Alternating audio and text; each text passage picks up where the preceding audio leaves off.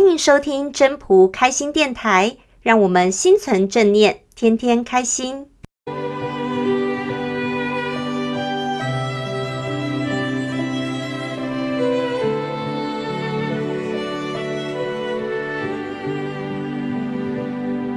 第二十一章：孔德之容，惟道是从。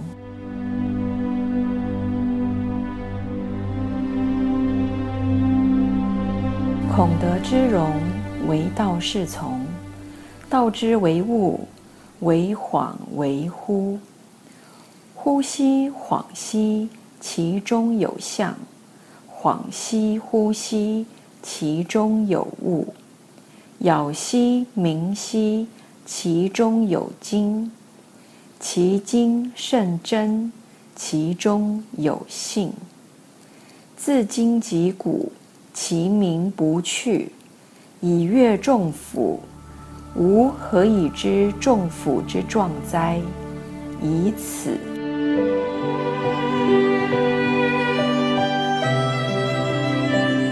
语义：大德的一切表现是完全跟着道。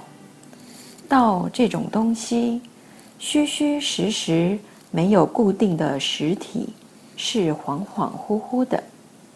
在恍惚中具备某种形象，在恍惚中却有某种物体。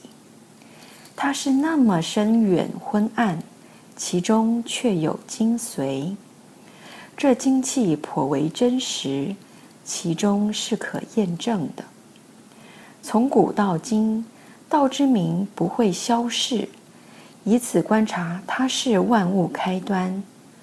我怎么会清楚万物产生的原因呢？根据的就是这个道。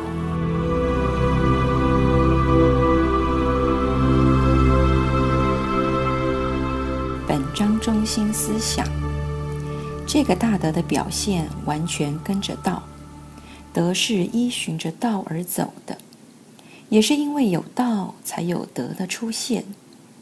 德是有形还是无形呢？在一般人看来是比较有形的，因为你可以知道什么样的人叫做有德性，可是你没有办法说道是什么。所以说，德应该是属于一个比较具体的，我们可以感受到的东西。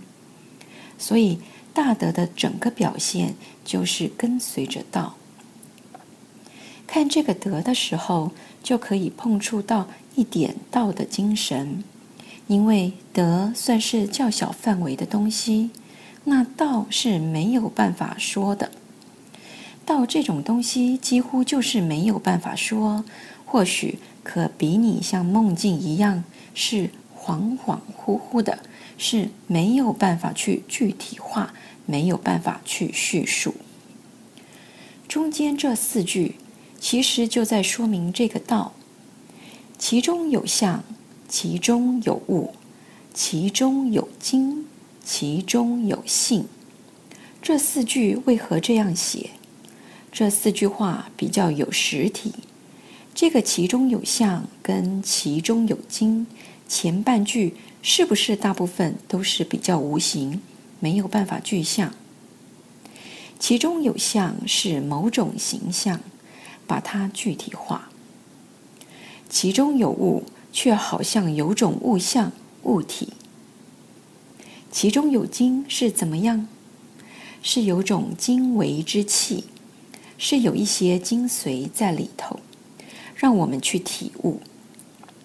然后，其中有性是怎么样？是可以验证的，例如我们的呼吸看不到。但是可以被验证，呼吸空气是有这样的东西，是可以验证的。所以后面是具体，前面是比较虚无的部分，虚跟实配合起来，在这里试着让大家更明白到，就必须要具象化一点，让大家可以体悟得到。在这有形的部分，有物有性。也算是有形，有相，有精，也是有形，但它比较抽象。道体里面道是无，那道里面的有，就是好像有相，有这个形象，又好像有这个精髓，精神在里面，这已经是有点具体化了，还不是完全具体。真正的具体就是后面有物有性。所以这样写是有一个铺陈，有一个它的结构。当我们理解的时候，就会比较容易说明。自古至今，道体生成的作用是永远不会停息，没有任何静止的，完全都是在走动的。所以，我们要怎样知道万物的本源是什么呢？最后一句。吾何以知众甫之壮哉？以此。根据就在这里。你能说道是无形的吗？是虚无的吗？其实不是，因为我们能感觉到它是有的。其实是有是无，那要看每个人悟性如何了。所以说，《道德经》不是那么容易懂的。所谓恍惚，是真恍惚吗？不是真恍惚，我们的灵可清楚的呢。所以说是我们的肉体恍惚，不知不觉，但是我们的灵体很清楚。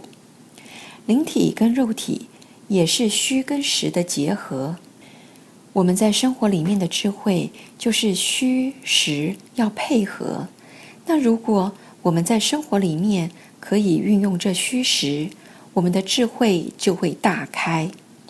大家在生活里面一定要学习到怎么样去配合，配合我们《道德经》的精神，然后找出实例来，这样才有办法去引导众人、世人。